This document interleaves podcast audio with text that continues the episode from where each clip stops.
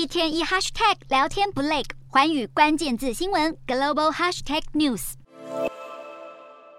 美国期中选举登场前夕，七号美股四大指数一起收红，其中道琼上涨超过四百二十点，纳斯达克和标普五百指数各涨近百分之一，费半跟晋阳两个百分点以上。然而，市场的乐观情绪却是来自预期美国将会陷入政治僵局。CNN 分析，共和党在参众两院中至少拿下一个多数是投资人最爱的局面，因为只要两党持续恶斗，美国政府将一事无成，也不太会通过加税等损害企业利润的新法令，减少了不确定性。此外，拜登政府一旦跛脚，进一步财政支出恐遭到冻结，被视为是美国长期公债殖利率的利多。至于可能受惠的产业，分析认为，共和党大获全胜的话，美国国防支出可能会更高，并且鼓励生产更多能源。有看法认为，如果是共和党大胜，苹果、Google 和亚马逊等近年来面临政府监管风险的大型科技企业将会松一口气，因为共和党还不至于在二零二四年总统大选之前就推动新的反垄断法。然而，如果民主党能够保持对国会的控制，在再生能源方面，税额减免和投资相关的立法就可能获得支持。